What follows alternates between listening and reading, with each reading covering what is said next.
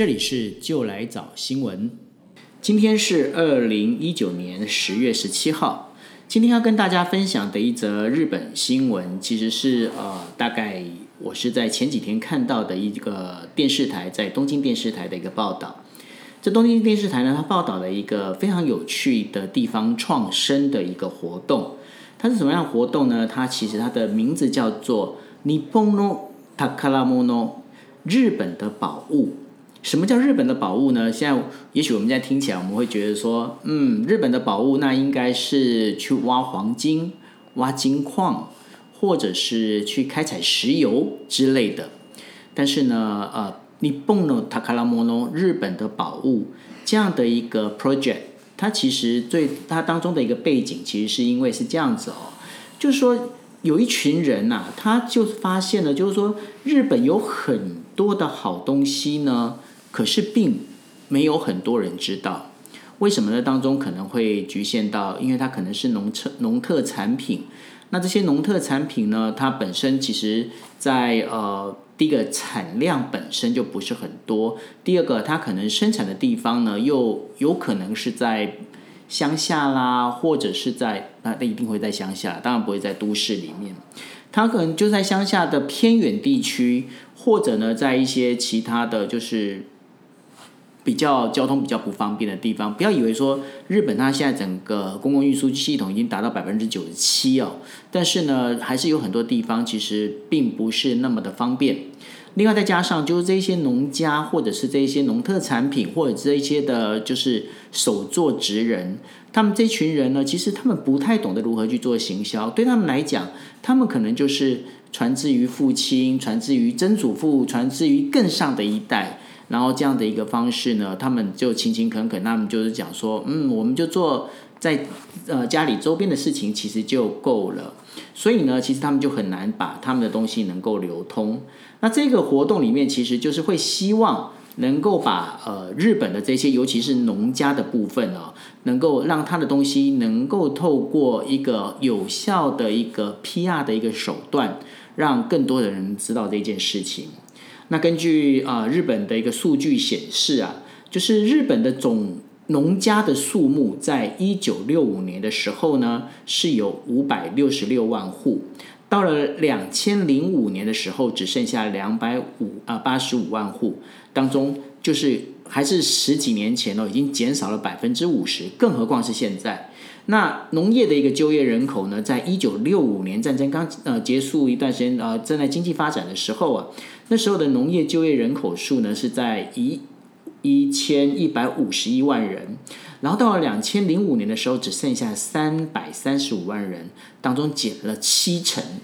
那这样的一个减了七成之后，其实大家就就会发，当然这个大家都知道了，就是说因为日本呢，其实现在开始就有很多的开始农家啦，然后大家不愿意都住在都呃乡下里面，大家全部都到都会区来了哈。那这样的一个状况里面，其实。也造成了日本，他们现在的确在科技，在一些先进的一个现代商品，比方说像 Toyota、像 Sony 这些世界品牌呢，其实都让人家会知道说，哦，日本是一个制造大国。但是呢，日本除了制造大国之外呢，他们的农业、渔业，还有加工业，甚至还有他们的服务业啊，其实。这我们在讲的，这叫做从一次产业一直到三次产业这样的一个阶段里头，还有很多的好东西还在。那这些好东西还在，但进了二十一世纪，他们越来越不知道怎么去卖，因为当网络越发达，越所以说在都市集约的一个状况之下，其实就很难去做出这样的一些好的商品出来。于是呢，这个活动、这个 project、这个计划里面，他们就跟包括大学啦，包括行政单位，也就是说政府机关来做一些合作，然后他们希望能够实现把农业、渔业这些一次产业，不要让他们就是还有一些负担，不知道怎么赚钱，然后用他们这样的方式，希望能够把这技术能够选下来。那选的方式呢，其实呃也非常的简单哦，因为。他会先要求，就是说他在呃日本全国大概分了呃，如果没记错的话，大概是有六到七个就是选区。他把日本全国分成六到七个选区，然后每个选区呢，他会先在这一年里面会先实行这选区当中的一个所谓的就是呃讲习。他在参加讲习里面，他参加过来讲习的人，他其实约了很多的人，包括呢，就是有一些是农业的人呐，有一些是做渔业的，甚至还有饭店的师傅，还有设计师，还有艺术家，全部都集合起来。他们把他们集合起来之后呢，这讲习里面，与其说是在听讲师来讲。还不如说，其实，在梅和他们之间，因为呢，在尤其是越乡下哦，它的就是跟于职业的，它本身的一个分工的情况，其实是会更明显。也就是说，你如果是务农的人，他本身他的生活圈里面就几乎都是务农农业圈的这一群人。如果你是一个渔夫，那你所认识的，也许就是全部都是跟这个捕鱼相关的这一群人。那当然，你如果是呃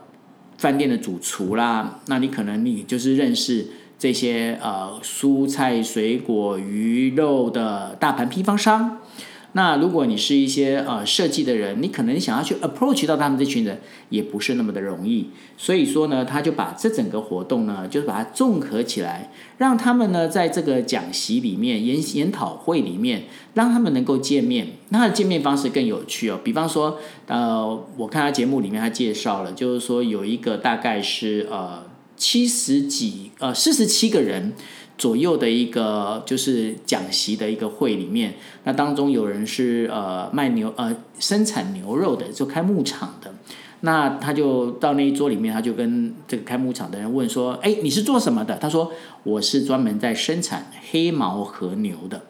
好，那他说：“好，那就光你们这一桌，那大家一桌大概十几二十呃十几到十二个人左右，对，总共有十二个人左右。那然后他就问了，他就问当中的人说。好，那你们觉得黑毛和牛可以跟怎么样的一个你们自己的商品来做结合呢？当中就有一个种蔬菜的就举手，就说我们家是开菜园子的，卖菜的。那其实我觉得那个黑毛和牛跟菜的结合会很棒。好，他说就像这样的媒合。那比方说，在如果在这桌里面还又出现了一个饭店地方饭店的一个主厨，他也举手。他说：“好，那就是我们就可以来结合，他就结合了 OK 生产黑毛和牛的职人，跟专门生产就是种菜的达人，再加上就是饭店的主厨，他们也许就可以兜出一道很有趣而且嗯很不一样的一个料理。然后呢，在这整个故事里面，他是找了一个主角，他找的是一个在巴云这边是种呃非常大颗的那个呃就是。”那叫什么？那个叫做梅隆哈密瓜的这样的一个农家。那原本种哈密瓜这个这个偶机上啊，这个老爷爷啊，他本身他这个非常的传统的观念哦，他是完完全全包括怎么种这哈密瓜这么好吃、这么大、这么甜，它甜度是大概超过百分之十八。然后呢，它的整个量，这个就是那个大颗的那个样子啊，比一般的那个哈密瓜大了大概就是。一两倍左右，对。那然后呢，这老爷爷他就是说，我要种，而且我每次我只能生产五百颗，我五百颗生产完了，然后长出来之后卖给街坊邻居就卖完了，我真的没有必要去参加你的这个呃。所谓的日本日本霓虹的塔卡拉莫诺就是日本宝物的这样的一个活动，但是他女儿就不一样，他女儿就觉得说不行，呃，老爸爸做这东西那么好，一定要让大家能够知道，所以他就参加。他参加了之后呢，他就去跟一个呃专门在做日本酒的一个酒窖的一个老板来做合作。于是呢，他们就研发了两样东西，一个东西就是因为呢，大家。可能不知道，就是说在种哈密瓜的时候，必须要有一段时间，当哈密瓜还没有完全成熟的时候，要把一些可能没办法长得够大，就是不够精选的这些哈密瓜摘掉，他们叫做摘果。那这些摘果呢，摘下来之后，一般来说都就是老爸爸的话，其实就是把东西全部都丢掉。那然后女儿就说了：“那你与其要丢掉，那这给我来做实验吧。”那老爸爸就说：“好啊，好啊，如果你要的话，你就拿去做实验好了。”于是他老爸爸就把这个东西呢，就直接就给了女儿。那女儿呢，就把这东西拿来，就是跟这个酒窖的这个老板来做合作。那酒窖老板就说：“嗯，你们家的这个呃哈密瓜的品质，因为老爸爸的那个技术啊种的非常好。那尤其哈密瓜又跟小黄瓜其实是算是同一个属性的。他说：“那这样子好了，我们把这些哈密瓜把它洗干净，把它切片之后，我们来做奈良渍的一个渍物。那因为我本身我是开酒窖的，我本身我就有这一些呃做织呃做织物用的酒泡酒粕。他说好，那就来做。他们就做了，就是用哈密瓜做了这个就是奈良织物。本来的材料呢，其实是应该是要用呃呃那个叫做什么叫小黄瓜，但是呢，他们就用了哈密瓜来做织物。好，做这东西之后，那当然要配织物的话，它本身又是做酒的啦。他于是他就做了一个一套叫做日本酒的那个就是冰沙，呃，就是哈密瓜日本酒冰沙。另外呢，为了要让能够就是不喝酒的人他也能够吃得到，于是呢，他也做了一个酒酿，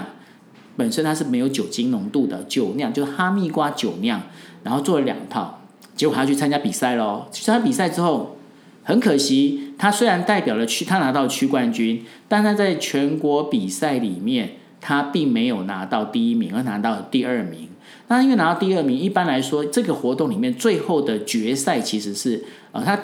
全国赛事到东京去，他最后的决赛其实他举办在新加坡。为什么呢？因为在这个计划里面，希望的是在东京能够找到东京真的这些，因为东京其实是有一些高级客人嘛，所以他东京的高级客人的这些 buyer 他们是当裁判，或者是饭店的主厨他们当裁判，然后他们来判断说你这些东西到底有没有它的价值。那到了新加坡其实也是一样，因为在东京做的其实是否日本全国，然后到了新加坡做的其实是要否整个全世界 worldwide 的。